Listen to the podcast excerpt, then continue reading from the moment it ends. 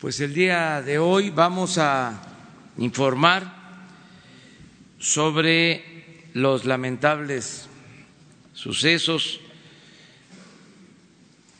de eh, la muerte, eh, el fallecimiento de mexicanos en las balaceras de Estados Unidos, en particular lo que tiene que ver con El Paso, Texas. Eh, va a informar sobre este tema Marcelo Ebrard, secretario de Relaciones Exteriores, y también vamos a informar sobre la próxima subasta del Instituto para devolverle al pueblo lo robado. Esta próxima subasta se va a llevar a cabo el domingo próximo.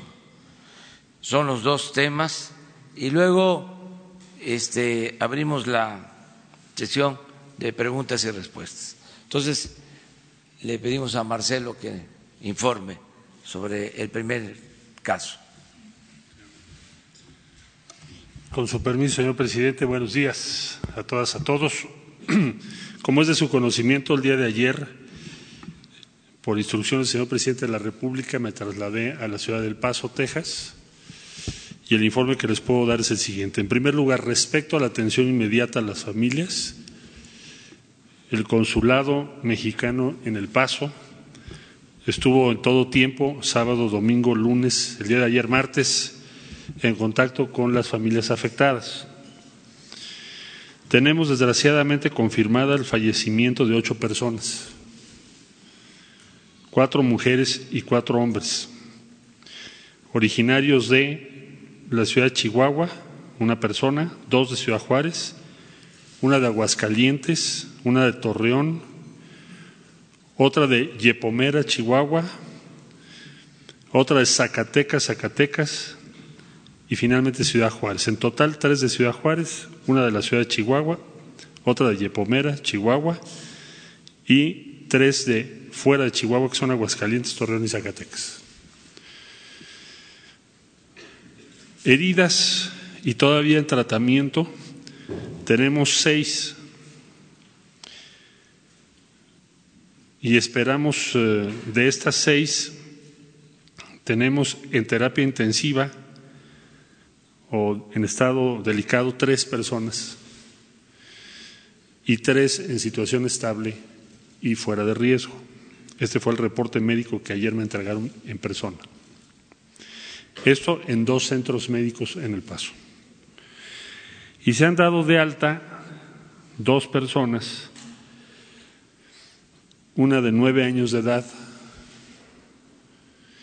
la más pequeña, y la otra de 60 años de edad. El día de ayer se liberaron los cuerpos de las ocho personas fallecidas, que fue una de las preocupaciones más grandes que teníamos por, por cuanto al tiempo que muchas veces las víctimas de estos hechos tienen que invertir para recuperar el cuerpo de sus deudos. El día de ayer se liberaron los cuerpos y tenemos ya el apoyo de los servicios funerarios. Cinco no van a permanecer en el estado, perdón, en la ciudad de Ciudad Juárez, sino en diferentes ciudades, y tres servicios funerarios se llevarán a cabo en Ciudad Juárez.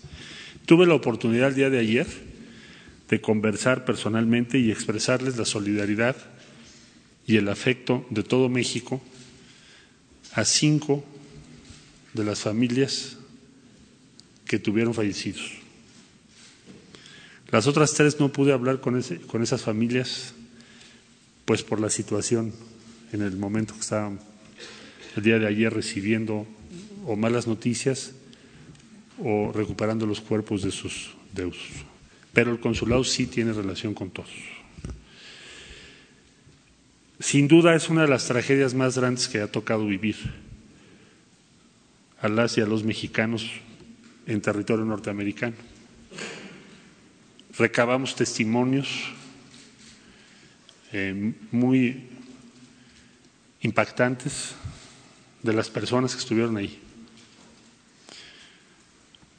detalles que hablan de una maldad sin fin de esta persona.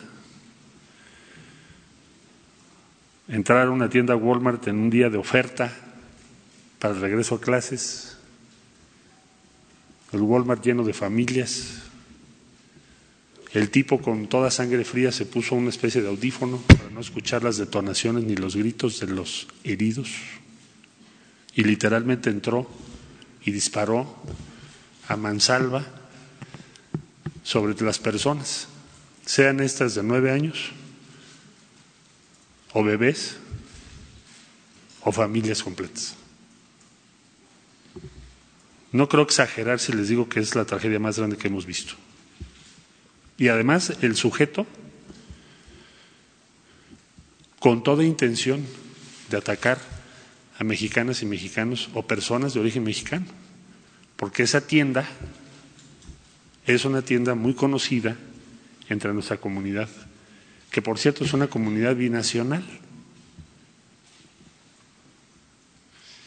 Binacional digo porque en Estados Unidos, en, en El Paso, la proporción de personas que son de origen mexicano o hispano es enorme. Entonces es una comunidad binacional, así me lo dijo ayer el alcalde, a quien también le externé nuestras condolencias y solidaridad. Él, él ha sido muy claro respecto a las implicaciones que tiene esta agresión a la comunidad de Ciudad Juárez El Paso y, y, fue muy claro también en sus intervenciones. Ayer tuvo también una conferencia de prensa después de hablar conmigo de que es una comunidad binacional y por lo tanto se entiende como una agresión a una comunidad binacional. Y por lo tanto es inaceptable, rechazable desde cualquier punto de vista. El día de ayer también ratifiqué, reiteré la condena absoluta del Gobierno y Pueblo de México a los hechos.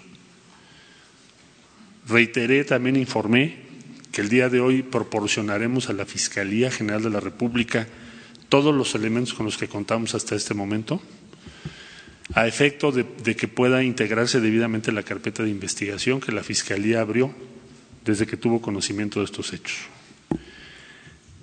Decimos que es un acto de terrorismo porque así está establecido en el Código Penal de México.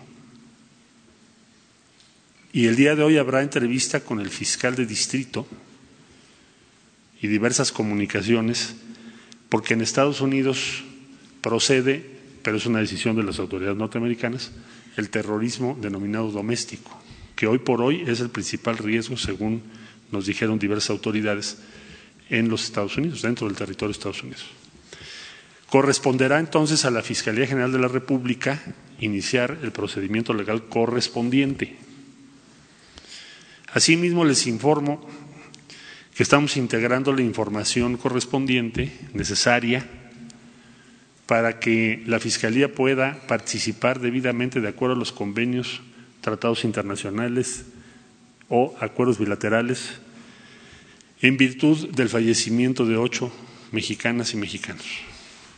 Es decir, se busca que la Fiscalía General de la República tenga acceso a las investigaciones y en su momento al juicio correspondiente. Y eso es muy relevante, por un lado, porque debemos garantizar que se haga justicia y también se debe participar y se debe tener información para respaldar a las víctimas, familiares de las víctimas de este acto terrorista, de esta tragedia. Nos preocupa que otras personas piensen igual que este sujeto. Queremos, y es algo indispensable, hacer y participar en la investigación por parte de la Fiscalía General de la República con el auxilio de la Secretaría a mi cargo para poder estimar si hay vínculos de otras personas con este sujeto y si efectivamente el manifiesto que se publicó es de su autoría. Y todo esto se los externamos ayer a las autoridades norteamericanas. Debo decir que encontramos muy buena disposición Tan es así que ayer mismo liberaron los cuerpos de las ocho personas. Desde luego, la Fiscalía General de la República y nosotros mismos les mantendremos al tanto el avance de esto que acabo de describir. Habrá también acción legal respecto al arma homicida, un arma de asalto. Sabemos que las leyes norteamericanas son muy permisivas. Me decían que incluso hasta a veces en las propias tiendas se venden armas tipo Walmart, tipo esas tiendas. Pero no obstante que conocemos esa circunstancia, es nuestra obligación iniciar el proceso legal correspondiente. Y va a ser un tema de perseverancia como muchas otras grandes causas que tenemos que defender. Esta es una causa central, porque perdieron la vida mexicanas y mexicanos. Entonces, lo que en otro momento yo podría darles como una opinión respetuosa, Hoy en día es algo distinto. Nos asiste la razón y la ley.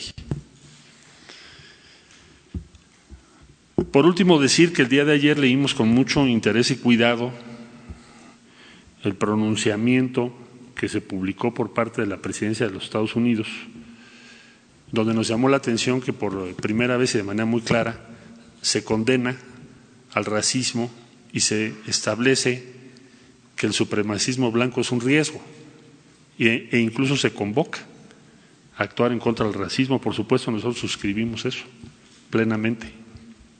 Y ojalá esa línea política avance en Estados Unidos. Por último, decirles que hemos establecido contacto con los diferentes países que tenemos comunidades en los Estados Unidos para establecer una política de defensa y protección común y de defensa de qué? Pues nosotros tenemos que defender la civilización mexicana, nuestros valores, nuestra aportación, pero también tenemos que defender la lengua, la cultura. Será el propósito de este encuentro o de esta acción conjunta en los próximos meses, respetando los ámbitos legales porque no tenemos ninguna pretensión de intervenir en la vida interna de los Estados Unidos. Bueno, esto sería el informe hasta aquí y con esto daría yo paso a lo que va a informar mi colega y después vemos preguntas.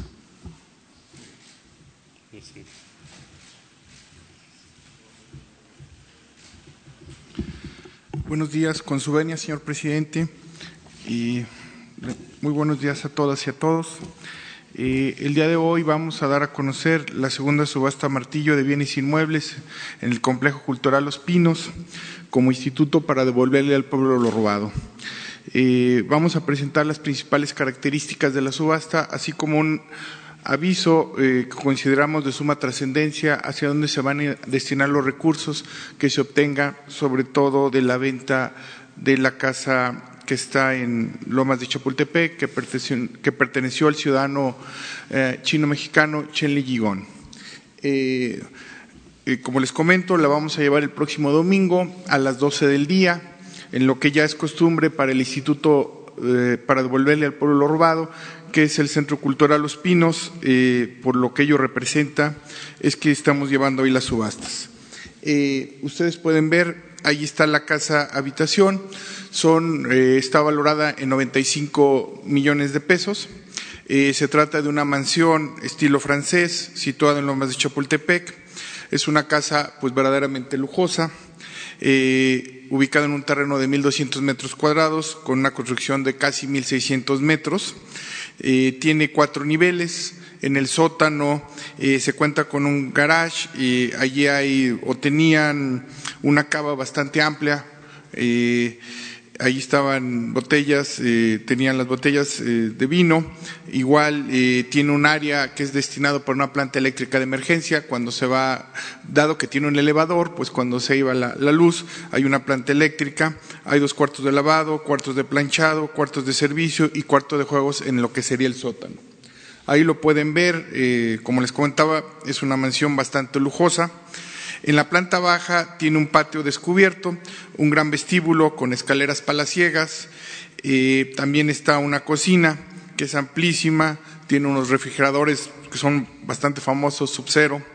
Eh, y, la, vamos, bastante lujosa los interiores de la, de la cocina. También tiene una alberca, la alberca tiene eh, un spa, tiene un sauna eh, y tiene un domo que permite eh, controlar la temperatura. en contraposición en esa misma en ese mismo piso también se tiene un spa dedicado especialmente para controlar la temperatura del ambiente. En la planta alta eh, se tiene, están las recámaras, cuatro de ellas con balcón, descubierto, vestidor y un baño jacuzzi. Eh, finalmente, en el último nivel se cuenta con un cuarto de baño y un, gigantesco salón de entretenimiento con un bar eh, con capacidad para 200 personas, estilo francés, como en la bella época, y una terraza descubierta en el área de la azotea todos los acabados y los, los pisos son de mármol auténtico y cuenta, como les comentaba, con una planta de luz. Eh, ahí pueden ver las características de la, de la casa. Vamos a subastar 25 eh, bienes inmuebles, eh, de los cuales, de esos 25, cuatro son de la fiscalía, cinco, perdón, son de la fiscalía. Uno de ellos es la casa. Tenemos de otras entidades transferentes que son el SAT, de Ferronales, de Tesofe y de un fideicomiso que tenemos Fiderca. En total son 234 millones el precio inicial, pero eh, insistimos lo que es de suma trascendencia y ahorita les comento por qué pongo tanto énfasis en la casa, sobre todo por el destino a donde se van a dar estos recursos. Eh, hemos tenido, eh, el SAE ha puesto un módulo para atender a las personas que vayan a ver la casa. El módulo se encuentra fuera de la vivienda. Eh, hemos recibido interés de diversos grupos. Les voy a comentar, algunos embajadores han ido a visitar la casa porque eh, para algunos es de interés adquirir la vivienda para poner la embajada. Eh, otro grupo son los vecinos, algunos vecinos de la zona se han acercado para pedir información y un tercero son los grupos de inversionistas que también han mostrado interés sobre adquirir la vivienda. Como les comento, el, el instituto puso afuera un módulo y estamos atendiendo a quien tenga bien pedir información adicional sobre, sobre la casa y sobre las características. y además, creo que el, anuncio eh, hacia dónde se van a destinar los recursos es lo que en esta ocasión tendría la mayor trascendencia. siguiendo la instrucción puntual del señor presidente de la República, le ha dado la instrucción al Instituto para devolverle al pueblo lo robado, que los recursos que se destinen por la venta de dicha casa sean destinados a la brevedad posible a alrededor de 150 becas de 20 mil pesos mensuales para los atletas que están ahorita compitiendo eh, en los Juegos Panamericanos. Eh, estos atletas eh, recibirán un estímulo de 20 mil pesos mensuales. Este es un apoyo sin precedentes para lo que sería el deporte de alto rendimiento, nunca se había dado este precedente de apoyar a los atletas de alto rendimiento. alrededor, son alrededor de más de 100 millones de pesos lo que se destinaría a apoyar a estos atletas. Insisto, la instrucción del señor presidente es dar el apoyo a la brevedad posible en cuanto ellos regresen y cumplir con esa eh, con ese mandato es lo que el Instituto para Devolverlo Poblado daría celeridad y daría, sería expedito el apoyo para dichos deportistas. Eh, la subasta, recalco, será el próximo domingo 11 a las 12 del día. Pedimos por favor el apoyo de la ciudadanía, de quien tenga bien eh, la adquisición de dichos muebles, sobre todo la casa. Solicitamos el apoyo, la solidaridad y en esta ocasión para apoyar atletas de alto rendimiento.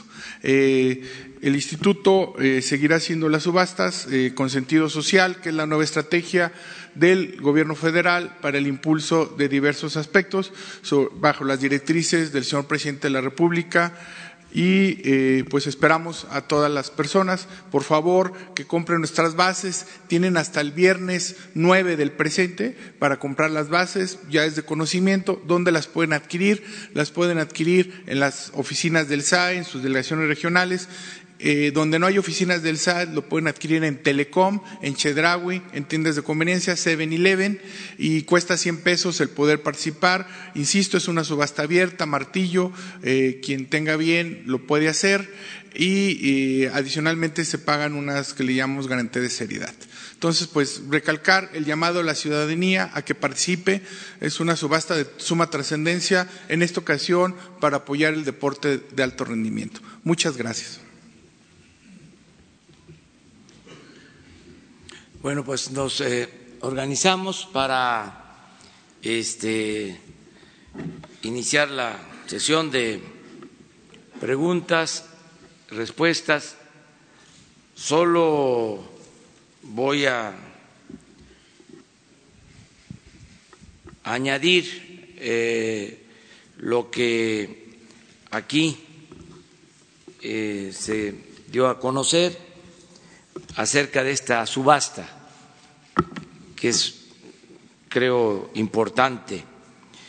Eh, quiero hacer una convocatoria, un llamamiento a eh, inversionistas, empresarios, a quienes eh, participan en fundaciones, de manera especial a empresarios con dimensión social, con vocación cívica, para que participen en esta subasta.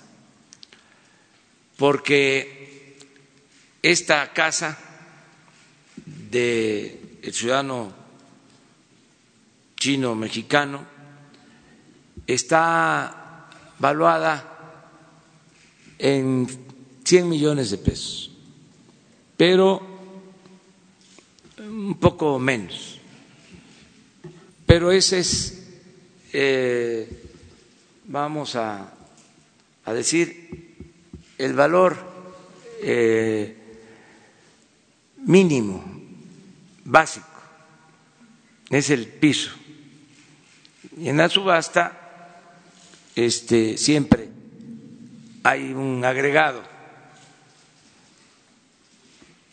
En este caso queremos eh, tenemos como meta el alcanzar 150 millones de pesos por la casa. Y quiero eh, pedir que participen empresarios con dimensión social, repito, con vocación cívica. Porque estos 150 millones de pesos se van a destinar a apoyar a los deportistas que nos están representando en Perú en los Juegos Panamericanos, que están haciendo una extraordinaria labor, una demostración de entrega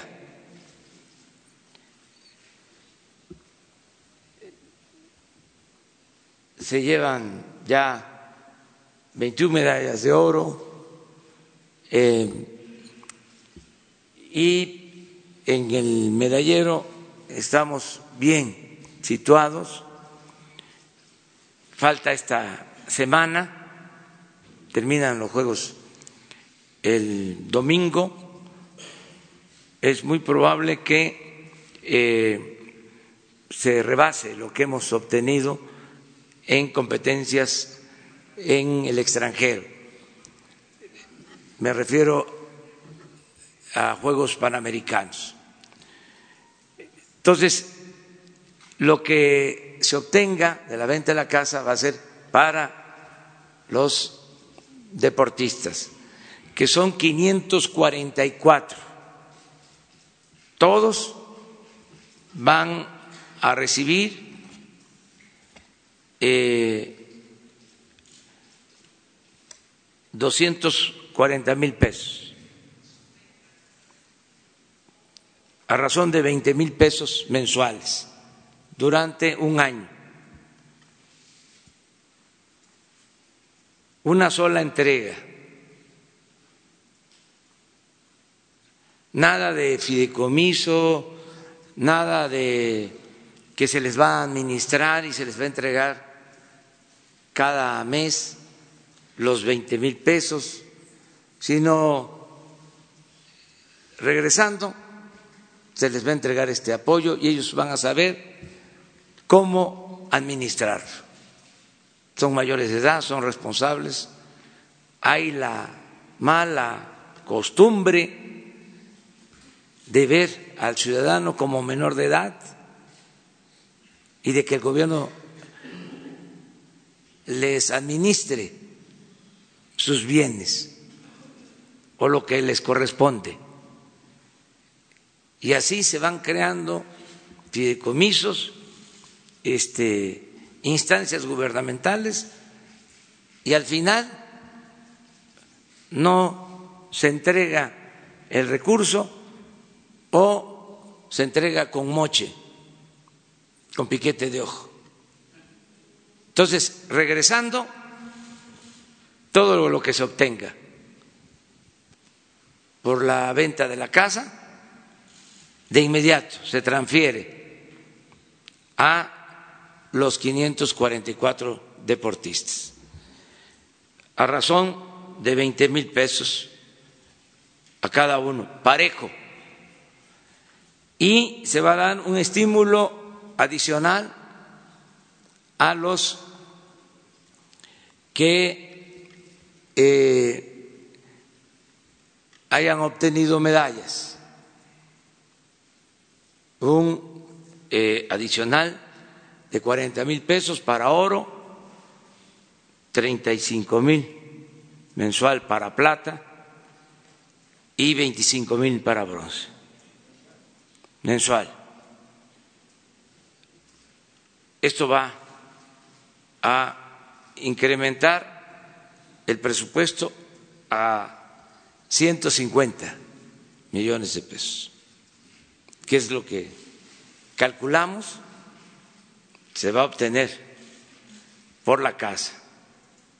Entonces, llamo a las fundaciones, a los empresarios, a que nos ayuden y que el lunes próximo podamos aquí informar sobre este tema, eh, cuánto se obtuvo, quién compró la casa.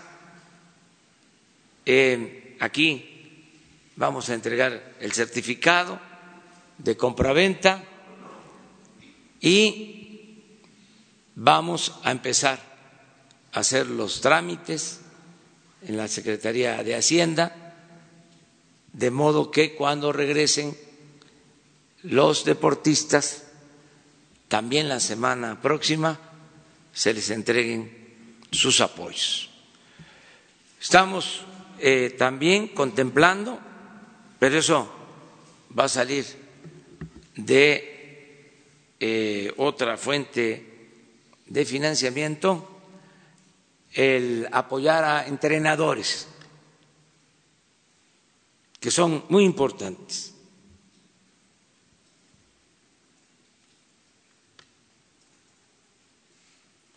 Y viene la participación de Paralímpicos y va a ser lo mismo también. Entonces vamos a apoyar. Lo que buscamos es impulsar el deporte y también fortalecer la independencia de cada atleta. Eh, fortalecer lo que ellos han venido haciendo. Ellos eh, han salido adelante por su esfuerzo, por el esfuerzo de sus familias, por el esfuerzo de patrocinadores, y muy poco apoyo por parte del gobierno.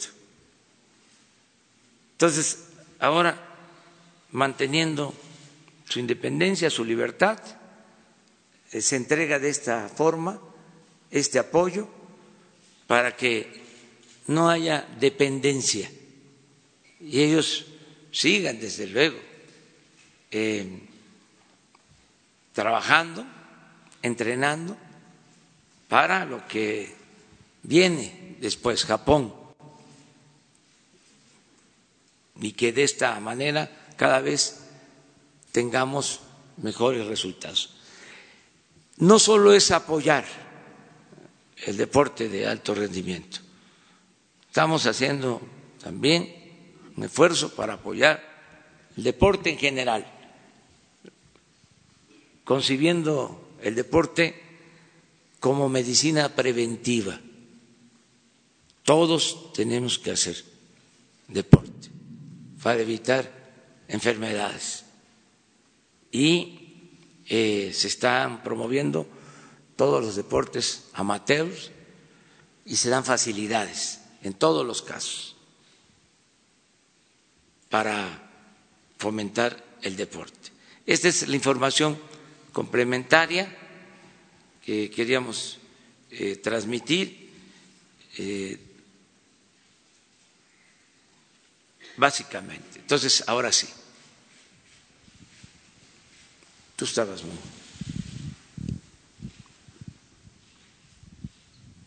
Eh, buenos días, señor presidente, señor canciller, director. Este Carlos Montesinos de la Hoguera. Si me permite, una pregunta para el canciller Ebrard y otra para usted sobre las acciones que se están realizando por el tema del paso, si ya se envió la nota diplomática al gobierno de Estados Unidos cuál es su contenido y si va a acudir hoy a la Fiscalía para dar seguimiento a este tema. Entregaremos la nota diplomática el día de hoy. Se las daremos a conocer, por supuesto. Y tendremos eh, una plática con el fiscal general el día de hoy también. Bueno, eh, no voy a dar a, conocer en este momento el horario porque no lo tengo confirmado, pero en el transcurso del día con mucho gusto.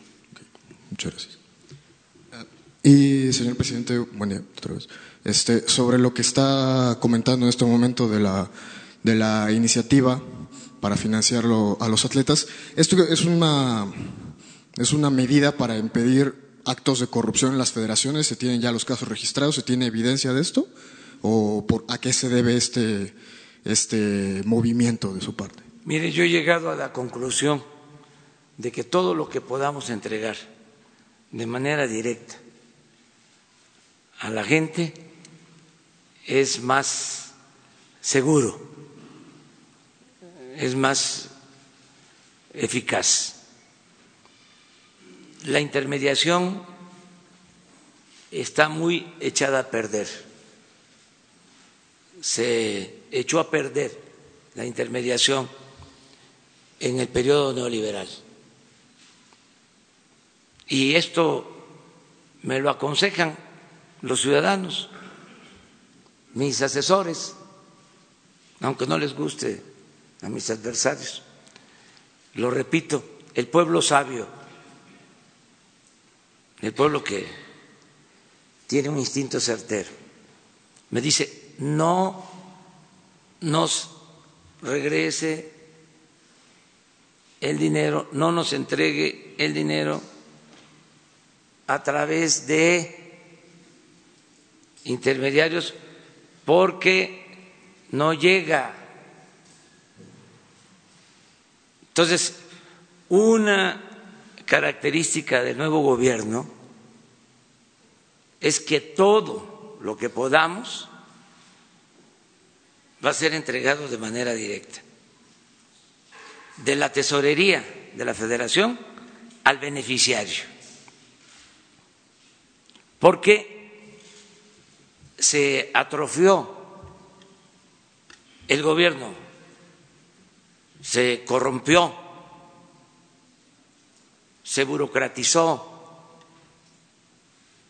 no es eh, solo eh, un invento el hablar de un elefante echado, reumático, mañoso. Eh, ese es el símil. Eso es lo que terminó siendo el gobierno. Por eso estoy pidiéndole a la gente que me ayuden a empujar el elefante. Ya lo paramos, pero es un cuerpo de avance lento y hay que empujarlo entre todos. Pero lo mismo sucedió con la llamada sociedad civil, organizaciones sociales, bueno, las llamadas organizaciones no gubernamentales que recibían recursos, fondos del gobierno. Es un contrasentido. ¿Cómo asociaciones no gubernamentales que dependen del gobierno, que este, reciben dinero del gobierno, pero que además no rinden cuentas, no este, eh, les entregan los recursos a la gente. En el mejor de los casos, eh, se queda el dinero en asesores directivos, en viáticos para ir a cualquier país del mundo. Entonces, una característica del nuevo gobierno, de la eh, cuarta transformación, es entregar todo de manera directa. Otra situación es, eh, entre menos administración que exista por parte del gobierno, de los fondos que corresponden a los ciudadanos, mejor. Fíjense, si hay un investigador en el CONACIT, un em, académico de nivel mm, de investigador, porque está haciendo un posgrado, un doctorado, un postdoctorado, y recibe una beca, pero además otros estímulos entonces les dicen que eso lo vamos a corregir. Estoy poniendo nada más ese ejemplo. Este, esto es lo que te corresponde, pero además como estímulo puedes comprar una computadora, un equipo, casi le dan la marca, este, y solo puedes utilizar el dinero en eh, este concepto o para este propósito. Entonces, conozco casos donde un investigador tiene hasta dos, tres este, computadoras, porque solo en eso puede este, ejercer su estímulo. ¿Qué hay detrás de esto? O sea, ¿por qué así? Estamos hablando de un académico, este, de una gente pues, responsable, preparada, ¿por qué administrarle su eh, compensación, su prestación? ¿Por qué no entregarle eh, en efectivo? ¿O por qué no incorporarle a su beca el estímulo? Pero esto también sucede en el caso de la administración del gobierno. Por un lado el salario y por el otro lado las prestaciones que para la despensa, que para los lentes, que para el uniforme. ¿Y quién administra eso? El mismo gobierno las oficialías mayores. Bueno, ¿por qué no explorar la posibilidad de que esas prestaciones se incluyan al salario y se le entregue completo al trabajador si no es menor de edad? Por último, si utiliza el dinero para cualquier otra cosa, es su dinero y es su derecho. es esto de lo de las eh, becas o apoyos a los deportistas. ¿Por qué administrarlo? Ya, ya tenemos, administralo tú y ayúdanos. Entre menos aparatos administrativos tengamos, mejor. ¿Cuál es la práctica eh, que imperaba? De que se compraban despensas si se hacía una licitación era mañana y se compraban dos mil, tres mil millones de pesos y había un moche de por medio. Entonces, ya eh, la prestación al trabajador menguada, reducida. ¿Por qué no ir resolviendo todo esto en lo administrativo? Y este pensar más en que la gente es responsable.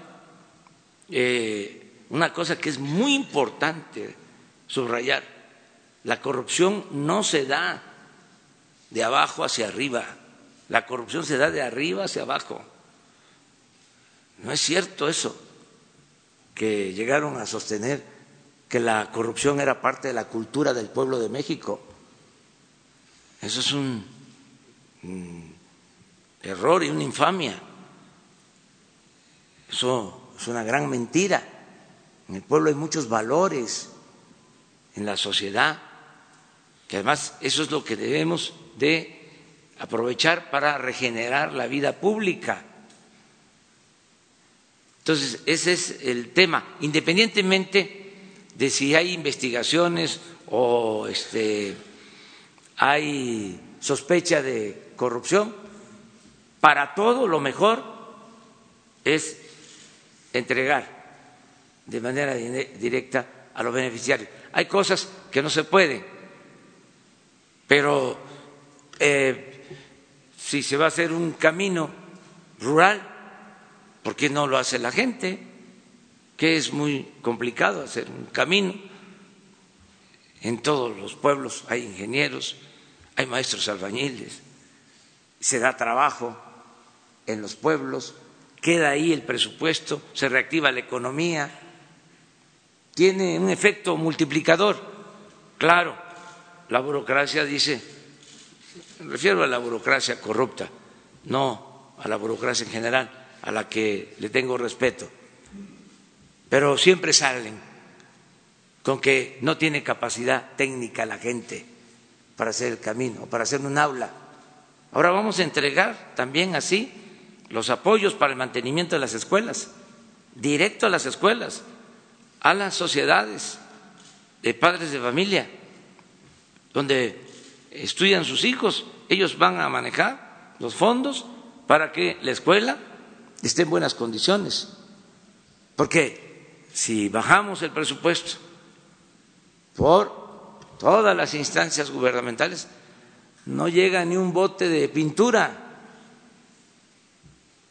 no llega nada. Y eso eh, nos va a ayudar mucho a ir acabando con la corrupción eh, de arriba hacia abajo, eh, porque vamos a limpiar. Ya empezamos arriba, pero tenemos que ir todos eh, ayudando para limpiar de corrupción el país. Y si me permite una más, señor presidente, ya que habló de salud preventiva en ese momento, este, usted ya nos ha hablado en repetidas ocasiones de su estado de salud, de la condición en la que se encuentra, repite constantemente que está al 100. Este, sin embargo, el PRI en la Cámara de Diputados impulsa una ley para que el titular del Ejecutivo tenga que dar a conocer a detalle su condición física, sus padecimientos, sus malestares y las consecuencias que esto pudiera tener. Este, si tiene una opinión al respecto, algún comentario sobre lo que está impulsando el revolucionario institucional. No tengo problema, le puedo mandar mis análisis clínicos y este, estoy bien y de buenas. Eh, miren, eh, se cuestiona mucho ¿no? el que eh, tenga hipertensión esa es mi enfermedad, eso fue lo que me llevó al infarto. Em, pero estoy muy bien,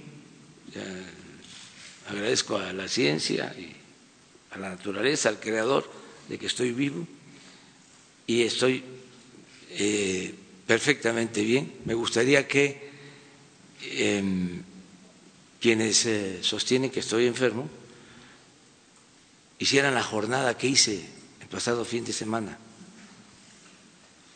de visitar en tres días cuatro estados, 700, 600 kilómetros eh, diarios de caminos, no tan buenos caminos.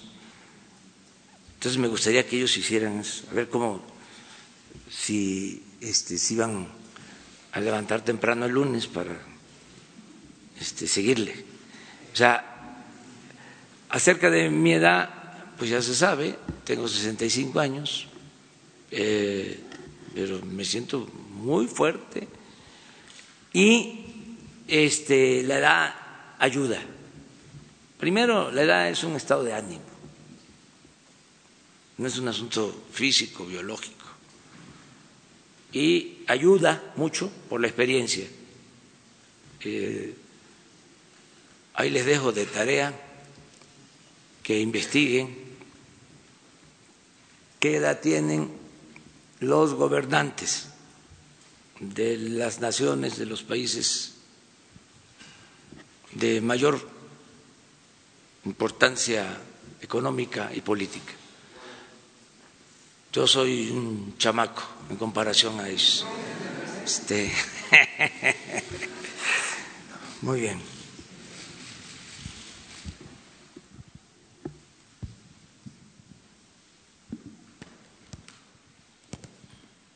Buenos días, presidente Shaila Rosagel, de Grupo Gili, el Imparcial de Sonora, La Crónica y Frontera de Tijuana. Presidente, hoy se cumplen cinco años del derrame eh, de la mina Buenavista del Cobre de 40 mil metros cúbicos en el río Sonora. ¿Cuál es su postura? ¿Qué le diría a los pobladores de Bacanuchi, Babiácora, Banamichi, Ures, eh, Bavispe, San Felipe, a Conchi y el Molino de Camú.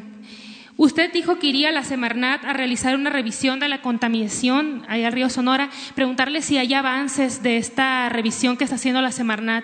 Y por último, respecto al río Sonora, eh, usted comió con estos diez hombres más importantes de negocios, entre ellos estaba Germán Larrea, preguntarle si tocaron el tema del derrame del río Sonora y si fue así, ¿qué le dijo, si acordaron algo?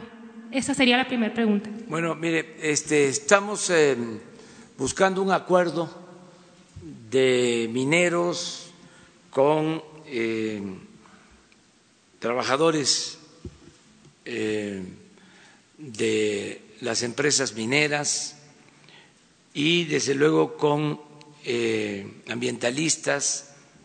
Se va a establecer una mesa de diálogo para tratar todos los asuntos. Ya lo informé y ya estamos hablando con todos.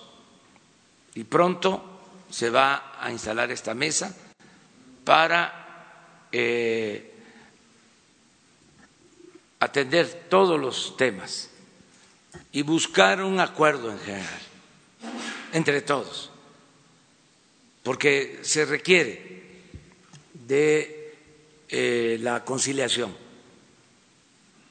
Ya he tenido acuerdos por separado con empresarios, con dirigentes y estamos avanzando en ese propósito. Eso es lo que le puedo decir a eh, los ciudadanos de Sonora, que estamos trabajando tanto en lo que tiene que ver con lo del río Sonora como con lo de Cananea y otros temas que están pendientes. Eh, esto de Guaymas, lo que tiene que ver con minas que están paradas desde hace mucho tiempo, eh, Tasco y otras eh, minas. Queremos llegar a un acuerdo en general y desde luego el acuerdo tiene que ser a partir del respeto del medio ambiente, un equilibrio, hablar de desarrollo sustentable, que no se cierren las fuentes de trabajo, hacen falta las empresas, pero que al mismo tiempo no se destruya el territorio. No es un asunto fácil, pero podemos llegar a acuerdos. Eh, esto consideramos nosotros que es mejor que la confrontación, que este, si nos vamos a pasar la vida peleándonos eh, y no resolvemos los problemas de los trabajadores, hay muchos eh, trabajadores que están esperando liquidaciones, muchos trabajadores que están en huelga desde hace muchos años, eh, hay minas eh, paradas, detenidas, eh, que significan, en el caso de que se reinicien los trabajos, por ejemplo, en el caso de Tasco, significa pues, ayudar a esa región a que se reactive la economía y ver qué sucedió con el fideicomiso del río Sonora, pero sobre todo se hicieron o no se hicieron las plantas eh, potabilizadoras eh, de tratamiento del agua, eh, cómo está el agua del río Sonora, qué efectos han tenido, cómo se daña eh, la salud o cómo se ha afectado la salud. O sea, todo esto con mucha seriedad. Esto incluye el compromiso que tenemos de eh, sacar los cuerpos de los mineros de pasta de concho, en fin, todo un plan, una mesa donde queremos que estén los empresarios, que estén los trabajadores, que estén ambientalistas y, desde luego, eh, todas las instituciones del gobierno federal, todas las dependencias. Ya estamos trabajando en eso, eso es lo que puedo informar. Los pobladores de estos pueblos eh, que le comenté estarían también llamados a esta mesa. Sí, todos los que este, necesiten ser consultados y que participen, buscando eh, mediante el diálogo o el camino de la concordia eh, un acuerdo general, todo lo que tiene que ver con la minería. Está claro de que ya no es lo mismo, ya eh, no se van a entregar concesiones a diestra y siniestra como se hicieron, como se hizo eh, en el periodo neoliberal. Eso ya no. O sea, yo les comentaba que el general Cárdenas le entregó 18 millones de hectáreas a un millón de familias campesinas. 18 millones de hectáreas. Fue el reparto agrario del cardenismo. En aquel entonces, para beneficio de un millón de familias campesinas. Felipe Calderón entregó 26 millones de hectáreas para la explotación minera. A empresas particulares, nacionales y extranjeras. Y este cuánto de esa superficie, estoy hablando de un sexenio nada más. En total entregaron como 40 millones de hectáreas del territorio nacional. Pero ¿cuánto en realidad están explotando? Nada, muy poco. 40 millones de hectáreas para la explotación minera, pues no se las acaban ni en mil generaciones. ¿Por qué tanto? Por la especulación, por tener los títulos y negociar en el mercado financiero. Es un poco lo que sucedía a mediados del siglo XIX con las tierras de manos muertas. Porque además eh, los derechos que pagan son muy pocos. Antes, hasta hace cuatro años, no pagaban ni siquiera impuesto por la extracción del mineral. Algo increíble. Por nuestro movimiento, no es para presumir, porque no estamos haciendo las cosas a partir de que llegamos aquí. Lo que resiste apoya. Por nuestro movimiento se logró que pagaran impuestos las mineras.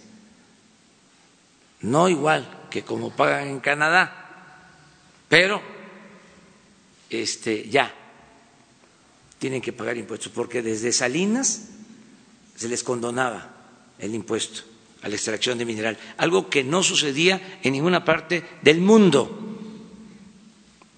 Entonces, bueno, ya está claro de que son nuevas reglas, pero también no se van a cancelar contratos, no queremos que se cierren las minas que están produciendo, queremos que haya empleos, que haya trabajo. Yo voy a los pueblos, eh, acabo de ir a Parral hace relativamente poco, y la demanda de la gente eh,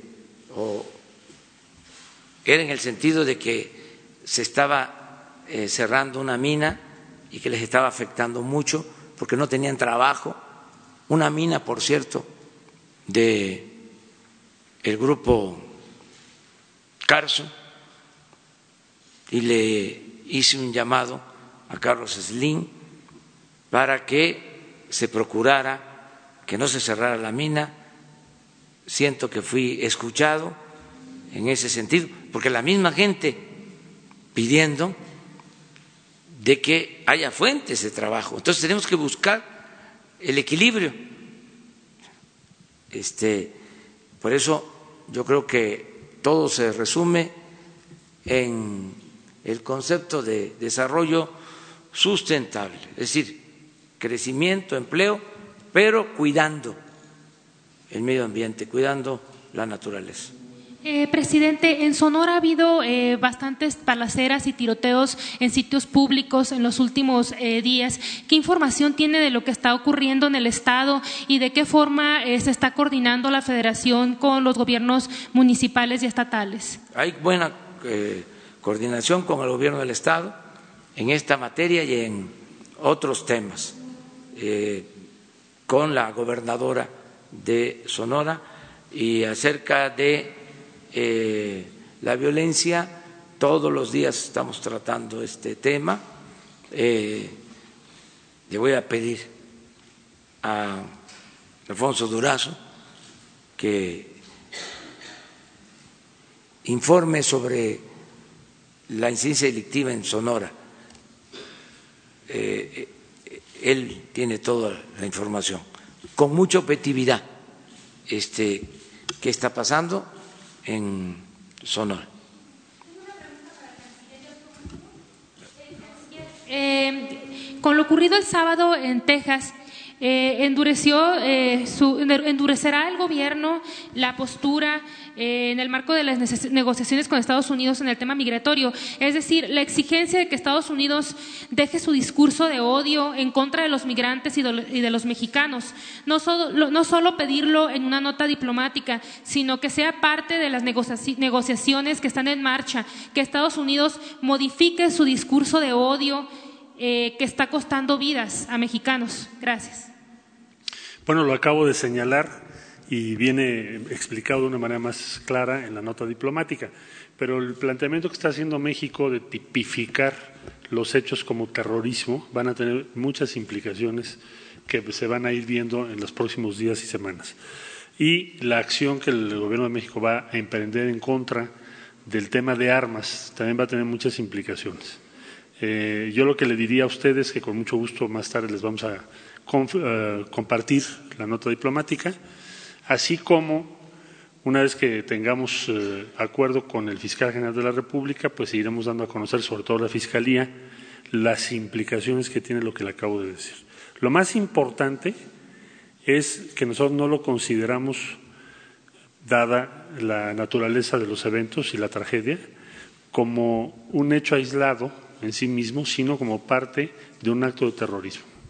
Y sobre eso vamos a insistir. Y me parece que es lo más sólido y drástico que podemos hacer el día de hoy y también lo más efectivo, que no quede en una declaración, sino en un proceso legal.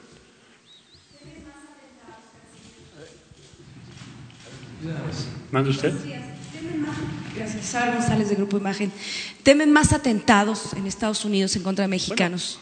Eh, precisamente por eso queremos participar en la investigación, porque decía el director del FBI en una comparecencia reciente, que por cierto tenemos la versión completa, que él considera o consideraba en ese momento, no sé si en ese momento lo mantenga, yo creo que sí, que el principal riesgo para ciudadanos norteamericanos y ciudadanos, en este caso mexicanos o de otras nacionalidades de origen de lo que ellos denominan hispanos en Estados Unidos, eh, son los supremacistas blancos y su red en Estados Unidos. Eso lo dijo el director del FBI ante el Congreso. Y por esa razón, México está considerando este acto como un acto de terrorismo y queremos participar en las investigaciones para conocer quiénes más pudieran estar involucrados, precisamente para que debe ser la, la principal preocupación que tengamos, tratar de coadyuvar a evitar cualquier otro evento de esta naturaleza en los Estados Unidos. ¿Es posible que exista una red? Bueno, le pregunto. Siempre, siempre hay la posibilidad. En este caso en particular no se ha confirmado que hayan participado otras personas, pero de que hay una red de supremacistas blancos, claro que sí. Tienen sus sitios de internet, hay toda una red, lo describe el propio director del FBI y con mucho gusto les puedo compartir esa información. Gracias. ¿Sí? ¿Usted? ¿Sí? Es una pregunta para el presidente. Ah. ¿Está bien? Señor presidente David Noriega, eh, Vice News, aquí desde Los Ángeles. Una pregunta sobre el tema migratorio. Em, usted ha dicho en varias ocasiones que quiere evitar otra tragedia como la masacre de 72 migrantes en Tamaulipas en 2010. Sin embargo, el enfoque en una estrategia militar y policial para contener los flujos migratorios suele empujar a los migrantes a las rutas clandestinas controladas por elementos criminales. Em, ¿No teme usted que sus nuevas políticas migratorias, instituidas bajo presión de Estados Unidos, puedan generar, causar los mismos atropellos que dice querer evitar? No, y no lo deseo. A lo mejor nuestros adversarios quisieran eso, pero nosotros eh, estamos eh, procurando resolver el fenómeno migratorio, primero atendiendo las causas, que haya trabajo en los lugares de origen de los migrantes, que la gente no se vea obligada a emigrar. Eso es lo que estamos haciendo. Y em, protegiendo a los migrantes. Eh, cuidándolos, que no se violen sus derechos humanos, muy contrario, por ejemplo, a ese punto de vista, es lo que sostenemos de que para nosotros es mucho mejor eh, lograr la eh, regularización de la entrada de migrantes a México en la frontera sur. porque hay menos riesgos, porque hay menos bandas del crimen organizado. No quiere decir que no haya violencia, pero no es lo mismo de la frontera de Campeche, de Tabasco, de Chiapas, que la frontera eh, en, Tamaulipas, en Coahuila, en Chihuahua, en Baja California. Entonces, eh, estamos atendiendo las dos fronteras. Tengo el informe de que muchos migrantes eh, están siendo atendidos y se están incorporando a las actividades productivas en México, tanto en el sur como en el norte. Y cuidarlos, protegerlos. Em, hemos tenido, afortunadamente, muy pocas desgracias que lamentar. Estamos hablando de un incremento en el flujo migratorio como nunca se había visto en los últimos tiempos. Yo este, quisiera que se analizara el problema en su conjunto y de manera estructural, de fondo, que incluso las organizaciones no gubernamentales, los que defienden a migrantes, los que defienden los derechos humanos, este, tuviesen una visión integral análisis de las causas. Quisiera yo que estas organizaciones iniciaran eh, condenando el modelo neoliberal, condenando la política de pillaje, condenando el abandono del pueblo, analizando lo que está sucediendo en Centroamérica ¿Cuántos estudios hay sobre la realidad de Centroamérica? ¿Qué se conoce sobre lo que está sucediendo en Honduras? La gravedad de la crisis centroamericana. ¿Se habla acaso de que la mitad de los migrantes son hondureños?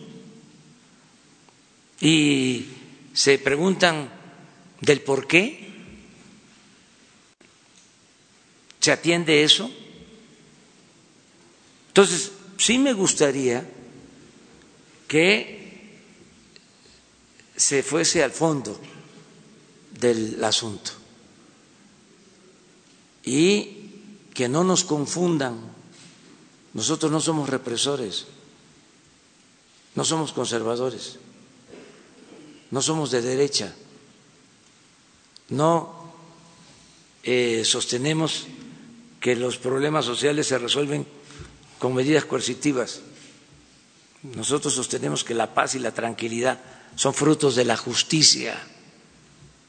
Esa es nuestra filosofía, nuestra doctrina. Entonces, todo lo que estamos haciendo es para proteger a los eh, migrantes.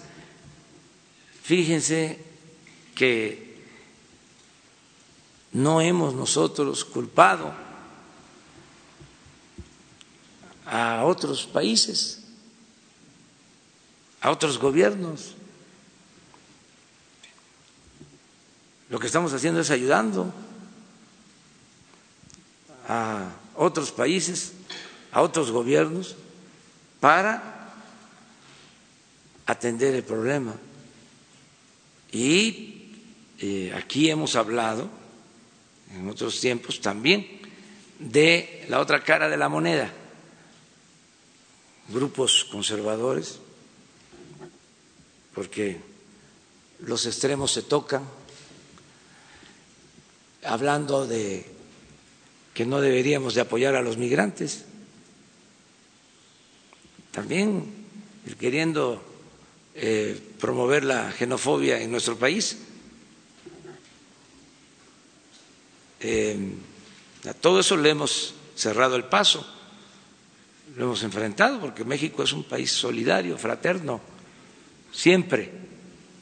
Entonces, sí estamos eh, muy cuidadosos. Hoy hablamos de eso, precisamente, porque sabemos de que nuestros adversarios conservadores, aunque este, a veces se disfracen de radicales, de defensores de derechos humanos, son en realidad muy conservadores, muy partidarios de mantener el statu quo y se dedican no a transformar la realidad, sino a analizar la realidad y administrar eh, los dolores y las desgracias eh, y los conflictos de los sistemas autoritarios. Esa es una de las peculiaridades de la llamada sociedad civil. El padre de la sociedad civil de nuestros tiempos es el conservadurismo. Haga un análisis de cuáles son las organizaciones de sociedad civil en México y van a estar todas vinculadas a los potentados. ¿Usted considera que el control de los flujos migratorios es fundamentalmente una cuestión administrativa civil o una cuestión militar y de seguridad pública? Es un asunto legal, está en nuestras leyes y está en las leyes de cualquier país del mundo. Si usted va a cualquier país, pues tiene que registrarse. Eso está en nuestras leyes. Y eso es lo que estamos haciendo nada más. Es un asunto legal y al mismo tiempo, pues es un asunto social y humano. Entonces estamos buscando la manera de resolver eh, el fenómeno migratorio, lo que corresponde a nosotros, de la mejor forma posible y lo hemos logrado, lo hemos eh, eh, logrado bastante bien, sin aspavientos, sin rasgarnos las vestiduras, este, con seriedad y con responsabilidad. Y ahí vamos bien en eso. A ver, vamos allá. Hola, presidente. Buenos días. Gaspar Vela, de Grupo Radio Centro. Ayer el Coneval dio a conocer que en México hay 52.4 millones de personas pobres en su informe. Eh, me gustaría saber eh, qué cifra de personas en situación de pobreza se compromete usted a dejar una vez que termine el sexenio. Y en segundo lugar, eh, el canciller alertaba hace dos semanas del tráfico de armas de Estados Unidos a México. ¿Qué tanto ha influido esto para que no se logre todavía eh, la reducción de índices delictivos en el país, presidente? Bueno, este, mm, no he visto el reporte mm, completo del Coneval, lo voy a revisar. Lo que sí le puedo decir, independientemente de los números, de lo cuantitativo, es que el objetivo del gobierno, el objetivo principal, es eh, combatir la pobreza. Son dos cosas como estrategia eh, del gobierno. Primero, acabar con la corrupción y al mismo tiempo eh, sacar de la pobreza a nuestro pueblo. Y están relacionadas las dos cosas porque eh, hay pobreza por la corrupción. La corrupción política es la causa principal de la desigualdad económica y social de México. Por eso estoy escribiendo el libro de la economía moral, Esto no lo entienden los tecnócratas. Pero el principal problema de México es la corrupción y eso nos ha llevado a la desigualdad monstruosa que se padece. Y a la pobreza y a la inseguridad y a la violencia. Por eso la insistencia en acabar con la corrupción, que por cierto ya no le voy a llamar así al libro, no sabía yo, ya ven que las ideas este, no son eh, del todo nuevas en la historia de la humanidad, siempre se tratan estos temas. Y me encontré ayer, supe ayer, de un libro que se llama así, Economía Moral, de un economista estadounidense, muy buen libro. Me este, hicieron una reseña, lo voy a buscar, pero ya no puedo ponerle así al libro. Esto me pasó hace como 20, 25 años, escribí un libro que le puse entre la historia y la esperanza. Además que ahí fue distinto. Luego, el que fue presidente de Estados Unidos, presidente Clinton, hizo un libro después que le llamó Entre la esperanza y la historia. Este, ahora estoy, ahí se los dejo de tarea, ayúdenme. La idea es eso, la economía moral. ¿Cómo los eh, neoliberales no toman en cuenta variables tan importantes como el bienestar.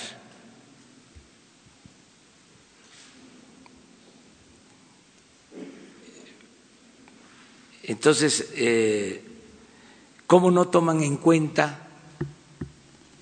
Nunca les importó a los neoliberales el problema de la corrupción. ¿O ustedes este, eh, se enteraron de que era para ellos un problema la corrupción en México? Nunca, hasta la fomentaron.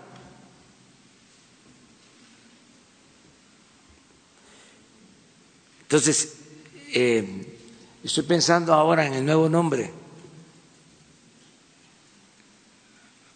Me está este, gustando el ponerle la moralización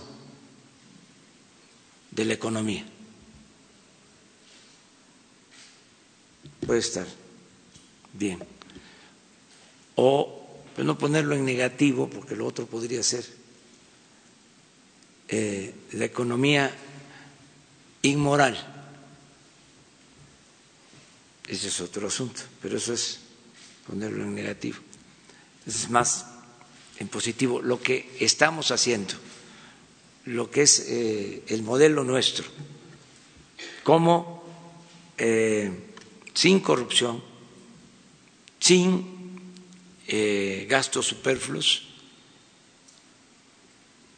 con un auténtico Estado de Derecho con legalidad, eh, con eh, fraternidad, se puede lograr una sociedad mejor. Ese es el modelo nuestro. Entonces, en eso estamos. Lo otro. ¿Pero alguna cifra de reducción, algún porcentaje de reducción de pobreza no, no, se, no daría? No tiene sentido eso. Este, Vamos a esperarnos. Lo que sí les puedo decir es que, y eso lo puedo probar, nunca los pobres habían recibido tanto como ahora. Eh, alrededor de 300 mil millones de pesos para programas de bienestar, como nunca. Entonces, esto tiene que dar buenos resultados. Como nunca, aunque no les guste a sus adversarios, aumentó el salario mínimo este año. Les hablaba yo de que el promedio de salario de los registrados en el Seguro Social está arriba este, y es superior al promedio de otros años, el salario promedio. Y otros datos, porque los nostálgicos del neoliberalismo siguen hablando del crecimiento escaso, limitado. Nada más ven eso, no ven otras cosas. Fíjense ahora que eh, hay estas diferencias, estas disputas en lo arancelario, en lo comercial, entre las dos grandes economías, Estados Unidos y China, que representan como el 35% de la economía mundial y se están acariciando. Este, se están este, eh, confrontando, poquito afortunadamente, ¿no? Pero, este, eh, nuestro peso, llevábamos el primer lugar en apreciación de nuestra moneda en el mundo. Con esto nos bajaron eh, Japón, el yen este, se fortaleció. En Asia solo esa moneda, todo lo demás se cayó. Quedamos nosotros en segundo sitio, todavía en segundo sitio. Y estamos resistiendo, porque fue fuerte lo de ayer. Bueno, lo que empezó el jueves con estas medidas arancelarias, la respuesta de China. Ojalá haga un llamado a que se dialogue no beneficia a nadie la guerra comercial. Esto afecta a la economía mundial. Se tiene que buscar el arreglo, la conciliación, porque no es solo eh, las diferencias entre Estados Unidos y China, las dos principales economías del mundo es que pasan a afectar al resto de las economías y, desde luego, a la economía mundial. Entonces, eh, nosotros estamos eh, resistiendo em, y esperemos que pronto eh, se convoque para que haya un acuerdo en toda la política arancelaria que no afecte divisas, que no afecte la economía en su conjunto. Eso es lo que, eh, estamos haciendo. Y también eh, es importante que se haga el recuento, se analice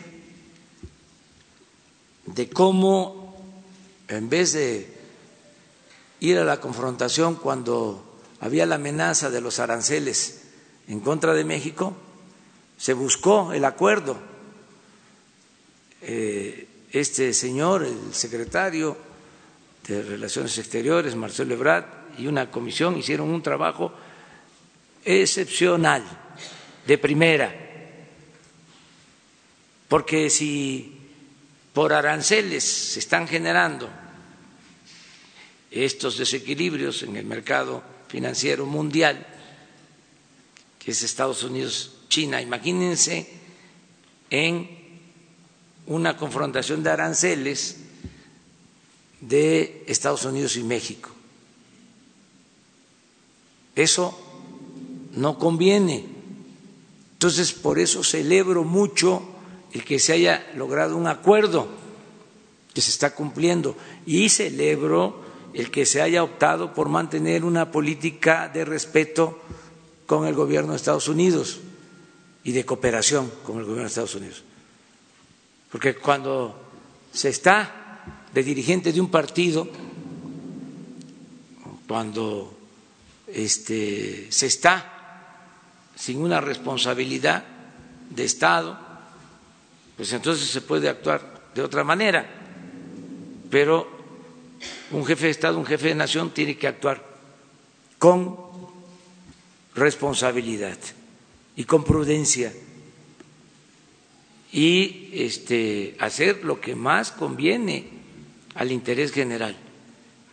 Entonces, eh, salimos bien de ese este, difícil momento y esto nos ha estado ayudando y ahora lo que espero hacia adelante es que se apruebe el tratado en Estados Unidos y hay condiciones para eso. Nos conviene que se apruebe el tratado de libre comercio con Estados Unidos y con Canadá y vamos bien.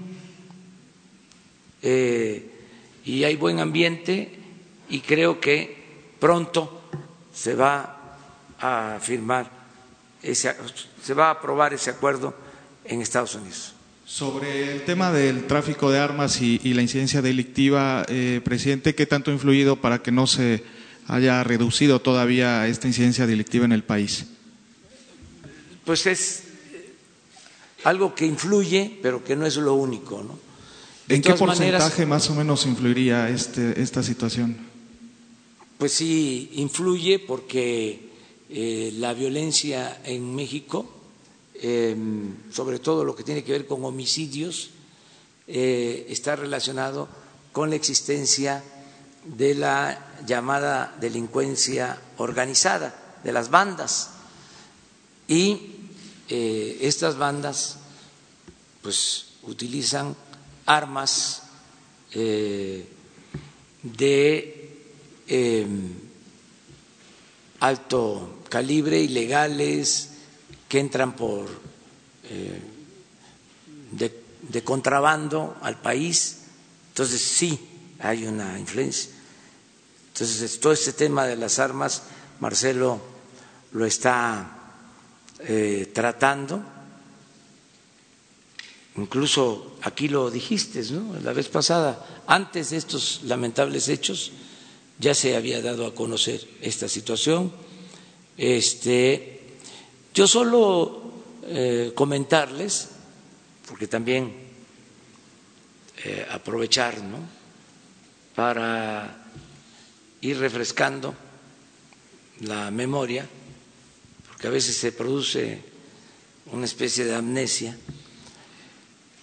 Nosotros no hemos permitido la entrada de armas, eh, no hemos dado consentimiento para que entren armas, no aceptamos ningún operativo que implique la entrada de armas de Estados Unidos a México, como sucedió en los tiempos de el neoliberalismo con el antiguo régimen, con los gobiernos anteriores. Eso no. Este, no hay acuerdos debajo de la mesa. Ayer lo mencionaba yo en Valle de Bravo, porque este tema, siendo nosotros muy respetuosos de la independencia de eh, el país vecino, del gobierno estadounidense, este tema no lo han tratado bien, con todo respeto, ni republicanos ni demócratas. Esa mala experiencia que tenemos nosotros del operativo rápido y furioso eh, se presentó cuando estaban en el gobierno en Estados Unidos los que ahora son opositores. Entonces, hay que ver las cosas con mucha objetividad y este no inmiscuirnos porque también siempre se busca que tomemos partido en otros países. Por eso es sabio eh, lo que decía el presidente Juárez, que todavía gobierna con su ejemplo. El respeto al derecho ajeno es la paz y la no intervención, la autodeterminación de los pueblos, que a veces se critica que por qué no nos metemos a opinar sobre otros países, a condenar lo que sucede en otros países. Pues es una política que está definida en nuestra Constitución y que ha resultado eficaz y además está pegada a principios históricos. Entonces, el caso de, de las armas, Marcelo puede tratar el asunto. Con su permiso, señor presidente. Bueno, como ustedes saben, eh, le planteamos al secretario de Estado la preocupación de México respecto a las armas y se acordó que habría una operación por parte de las autoridades norteamericanas en el territorio de Estados Unidos y de las autoridades mexicanas en nuestro territorio en cinco puntos de la frontera. Tijuana, que vendría siendo Tijuana-San Diego, desde luego Ciudad Juárez El Paso, desde luego Reynosa, Matamoros y Laredo y Nuevo Laredo. Entonces, eso ya está acordado y para nosotros es una prioridad. ¿Por qué es una prioridad para México? Y es la pregunta de usted. Bueno, el Gabinete de Seguridad nos instruyó a la Secretaría de Relaciones Exteriores de plantear esto porque se considera que hay tres elementos determinantes. Uno son armas, otros capacidad de reclutamiento y otros capacidad de financiamiento o utilidades o disposición de efectivo.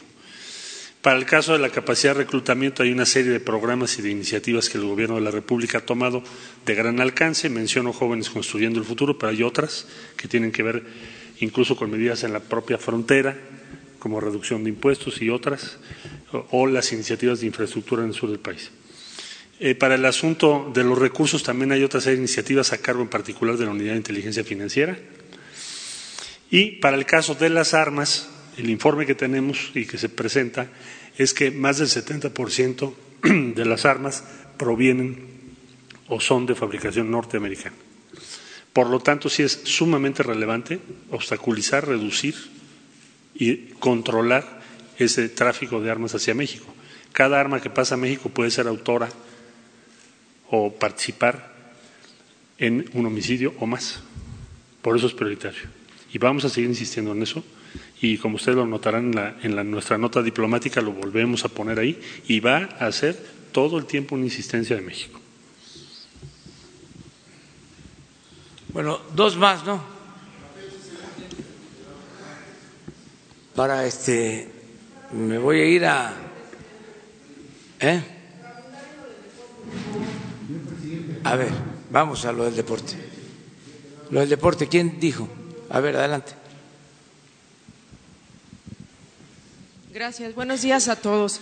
Eh, presidente, le quiero preguntar, este anuncio que hace de otorgar estos recursos a los atletas, significa que va a desaparecer el fideicomiso FODEPAR, que ya no van a recibir el dinero que actualmente reciben a través de este fideicomiso, o además de, que de lo que ya reciben por FODEPAR, van a recibir eh, los recursos que usted acaba de anunciar.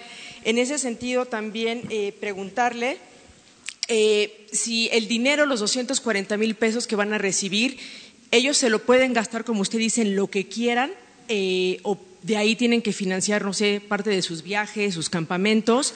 Eh, relacionado con esto también, va a haber ampliación presupuestal para la CONADE. La directora decía que ya agotó los recursos, que ya no tiene para operar el resto del año. Entonces, más allá de que los muchachos puedan tener becas y dinero para lo que ellos necesiten, se necesitan otros recursos o quién va a pagar los viajes, los campamentos, la preparación. Y la última pregunta que le haría es, em, en esta entrega de recursos, eh, ¿está considerando eh, los Juegos Olímpicos de Tokio?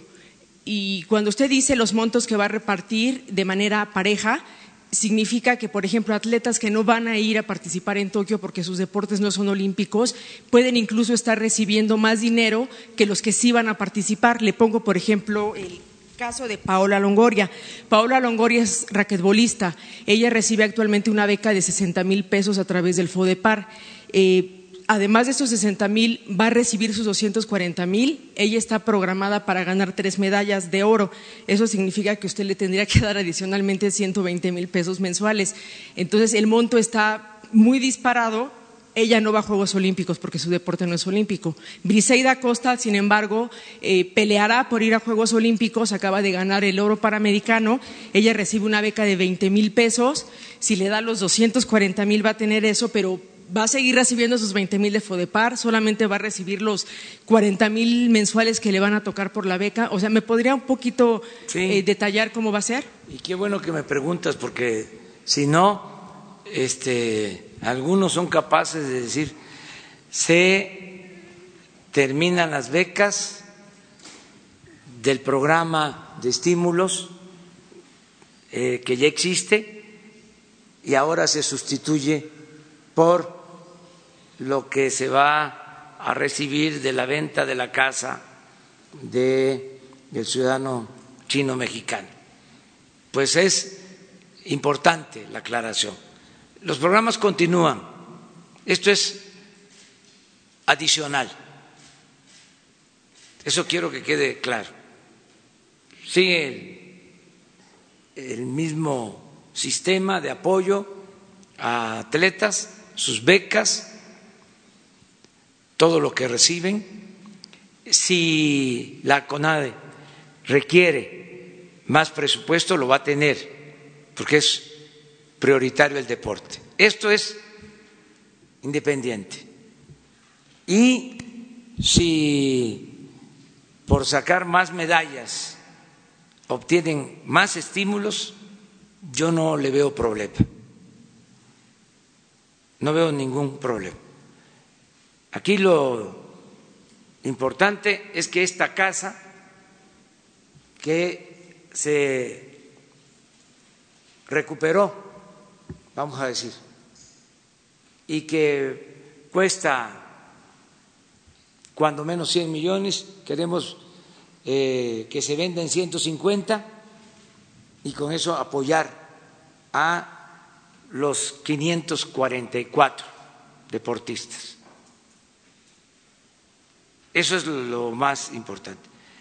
Ya vamos a afinar este, para que eh, sean justos los apoyos, o sea, pero en general estamos partiendo de que los 544, 20 mil pesos mensuales y además darles eh, un adicional a los que obtienen medallas.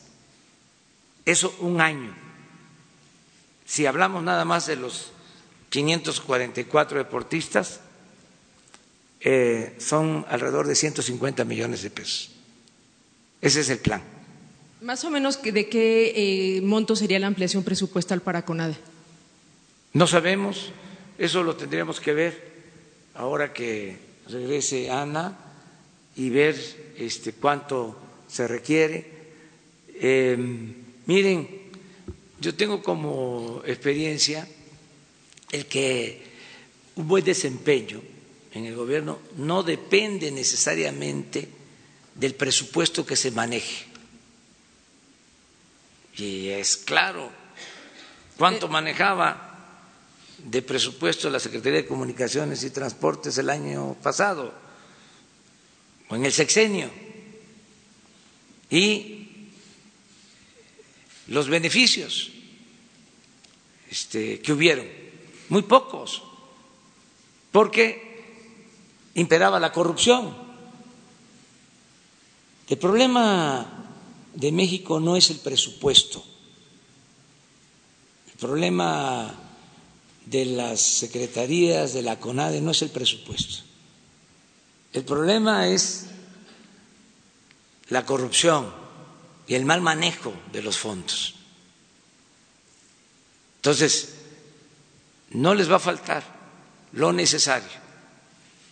No sabemos cuánto, pero no se van a quedar sin recursos. Presidente, ¿y está considerando, por ejemplo, parte de esos recursos eh, destinarlos en el laboratorio antidopaje que acaba de anunciar que ya cerró? Sí, puede ser. Eh, no, esto no. Esto es directo para los. No, en la ampliación presupuestal ah, para sí, CONADE, claro, o sea, que todo, se pueda salvar el laboratorio. Todo lo que se requiera. Todo lo que se requiera. Y finalmente, si tiene Este, algún avance. ¿cómo? Perdón. Imagínense, este, ¿quiénes estaban antes ahí en el deporte? De, de- de director de la CONADE? ¿No es el que estuvo de comisionado en Sí, Michoacán? Alfredo Castillo. Ah, bueno. Bueno, bueno, ya.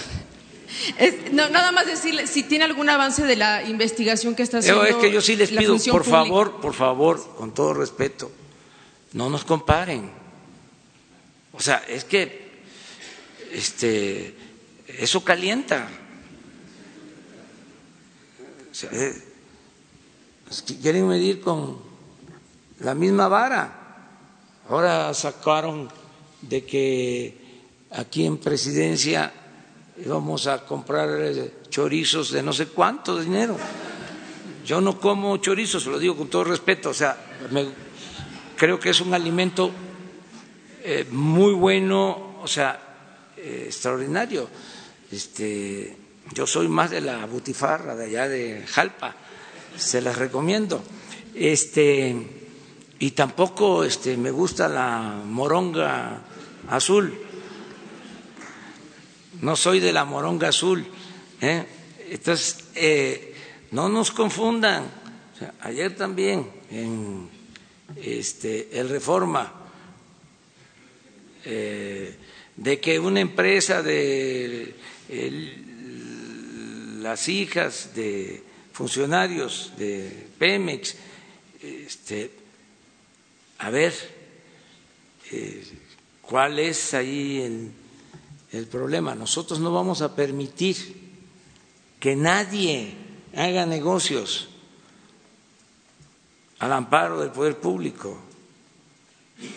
El caso de reforma, con todo respeto al señor Junco, que no me confunda, no soy Salinas. Porque eso sí calienta. Entonces, este, esto es lo del deporte, no se va a dejar de apoyar eh, al deporte, ni a la cultura, ni al cine, y mucho menos a los pobres. Esos son los eh, predilectos por el bien de todos, primero los pobres. Estos son los cambios que se están llevando a cabo. Y este apoyo es muy importante porque, insisto, lo que hacen los deportistas, me consta, es por el esfuerzo de ellos mismos, de sus familiares. Eh, antes hasta hacían boteo, boteaban para tener recursos y poder ir a participar. Entonces, ahora eh, se les va a dar este apoyo y lo más importante es que eh, ojalá y una empresa este, nos ayude y compre la casa. Además, no vale 100 millones como está evaluada, vale más. O sea, eh, está situada donde eh, este, se considera que hay más valor por metro cuadrado. Es una de las zonas más exclusivas de México, esta, eh, donde está ubicada la casa. Son 100 millones, es el avalúo de inicio, pero en la subasta, en todo lo que hemos subastado, siempre es 25, 50% más. En este caso, lo que queremos es que lleguemos a los 150, que con eso nos alcanza para eh, estos estímulos a todos los deportistas. Eh, y a lo mejor eh, participan, puede ser que ya desde ahora que nos están escuchando ya están pensando de que nos van a ayudar y vamos a dar a conocer también aquí quién compró este, la casa, porque aparte de que es un bien público, pues también va a tener un precio adicional eh, por la participación de quien la adquiera y para beneficio del deporte, para algo bueno, pues. Ese es el. Terminamos las casas. Presidente, acá, todavía no dan aquí, ¿yo? Vamos a dejarla, mire, este, al decano, a Reyes Razo. Ya. Muchas gracias. Muchas gracias, señor presidente. Eh, ciertamente eh, la actitud de su gobierno frente a los norteamericanos, frente al señor Trump, eh, ha sido en pos de la conciliación y en pos del trato dialogado, terso, lo más suave posible. Pero ya José Rogelio Álvarez, el creador de la Enciclopedia de México, notable intelectual jalisciense, académico de la lengua, señalaba que México tiene dos grandes problemas en su historia, la Iglesia y los Estados Unidos de América, y que poco muy poco atención se presta a semejantes temas, incidiendo tanto como lo hacen en la vida nacional. Pero aparte de José Rogelio Álvarez, un embajador emérito, más de 40 años en el Servicio Exterior mexicano, eh, asesor, por cierto, actual eh, del, canciller Ebrard, tal como la ley lo indica, pide, solicita o sugiere que tengamos una actitud más firme una actitud hasta de aguantar varas, si, eh, si, es posible el propio término, así lo empleó el embajador emérito eh, Sergio González Galvez, con más de 40 años en el servicio exterior, subsecretario de Relaciones Exteriores, de, que si acaso hubieran venido los aranceles, hubiera tenido que aguantar vara, y que se debía tener y privilegiar en relaciones exteriores al personal más entrenado para lidiar, saber lidiar con la diplomacia y los intereses norteamericanos. También elogia de paso el propio embajador emérito, González Galvez, que se dé tan buen tratamiento jurídico al aspecto jurídico de relaciones exteriores que ha brillado, como lo hizo en la reciente eh, pugna cuando la amenaza de los aranceles. Es posible ser más firme, más eh, eh, consistente, algo que eh, llegue al corazón mismo nuestro y decir, nos estamos poniendo al tú por tú con los norteamericanos hasta donde se puede. Gracias, señor presidente. Gracias, canciller. Pues sí, todo lo firme que sea necesario y también todo lo prudente que exigen las circunstancias. Nosotros queremos mantener una muy buena relación con el gobierno de Estados Unidos y al mismo tiempo eh, mantener nuestra independencia. Eh, seguir actuando como un país libre y soberano, no eh, como una colonia o como un protectorado. México es un país libre, independiente, soberano. Tenemos que cuidar mucho la relación con Estados Unidos.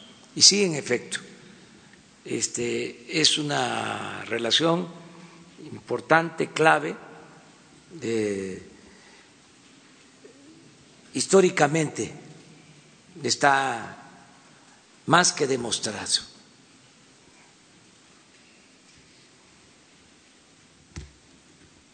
Y estamos ahora teniendo mucho cuidado con eso y siento que vamos bien en esa relación. Lamentamos muchísimo el que se presenten estos hechos en los que pierden la vida mexicanos y estadounidenses también. Pero no tenemos ningún problema de conciencia, porque nosotros siempre hemos sostenido que no deben de utilizarse medidas coercitivas, que no se debe de apostar a la fuerza, que no se puede fomentar el odio, que no se puede asusar a los pueblos para rechazar a extranjeros, a migrantes. Y hemos sido muy claros en eso, eh, pero no estamos como para estar diciendo te lo dije.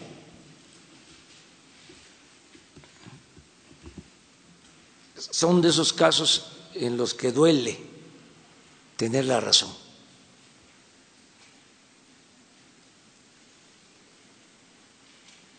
no meternos en los problemas internos de otros países.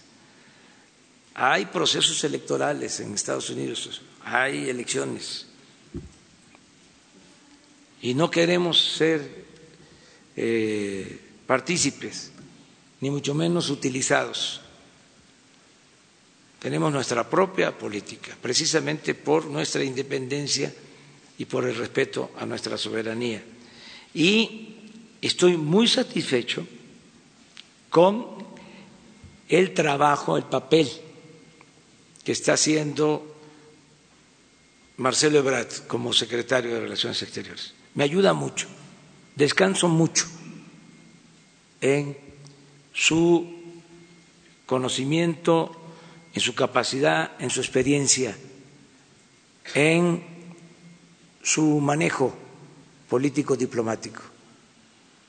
Me ayuda muchísimo, porque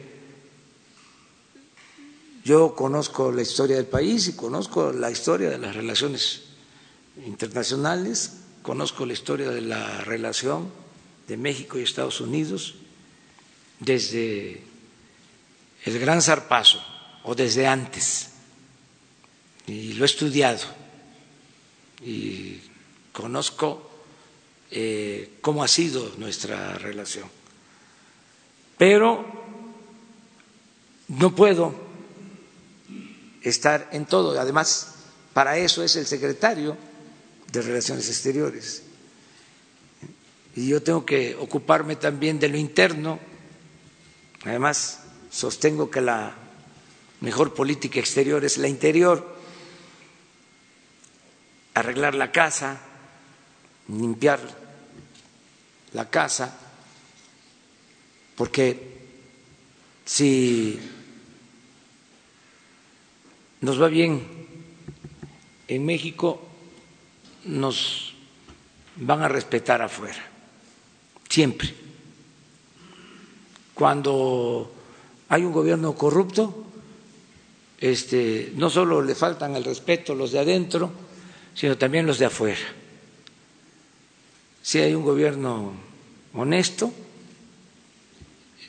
eh, se adquiere mucho respeto en el ámbito internacional, sin necesidad de tanto protagonismo, sin necesidad de estar asistiendo a todas las cumbres, estar participando en todos los foros.